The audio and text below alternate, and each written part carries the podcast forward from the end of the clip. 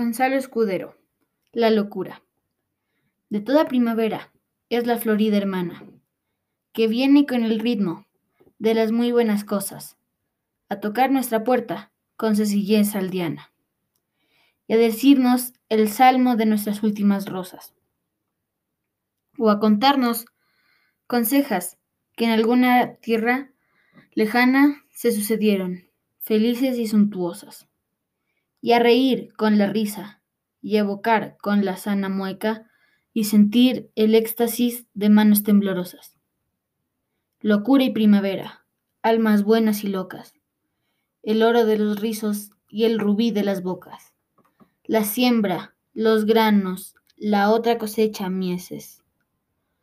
Optimismo potente, tamanesco y fuerte, en la flor de la vida se ríe de la muerte, dejando entre paréntesis las yertas languidenses.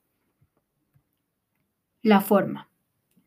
Fruto agrestre de vida, que en una plenitud florida nos anuncia el triunfo de la rara ensoñación que vive con la eterna inquietud del cincel armonioso en el rubio Carrara.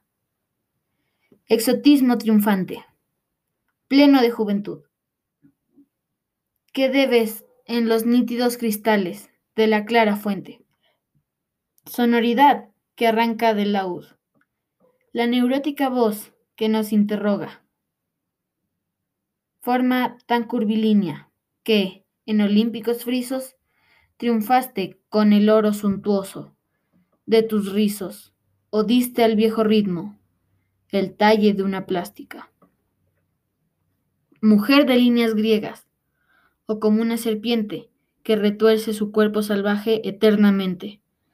Surgiste en los contornos de su figura elástica.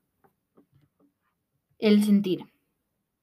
Sonorizad, eterna, que en la inquietud ambigua nos da lo inexplicable de una emoción profana y que, muy levemente, con la capaz, se amortigua como una siringa, una música hermana y Pierrot, comiedante, con la lágrima exigua, como una evocación ingenua de la sana risa, que floreciera y que huyó con la antigua comparsa de sonámbulos hacia tierra lontana.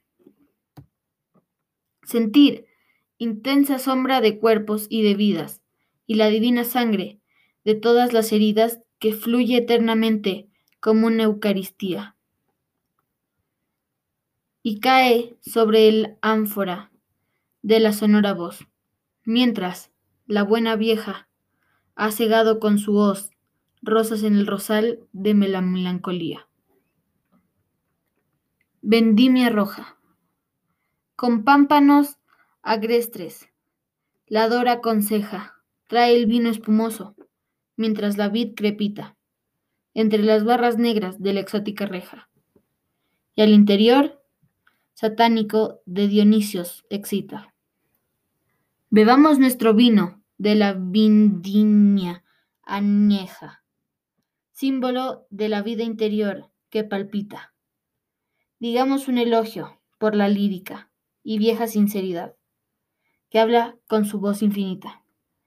Como una ofrenda lírica, las grandes vidas rojas rinden su alma extasiada en las divinas hojas, y el buen vino coríntico con su paz elegiaca.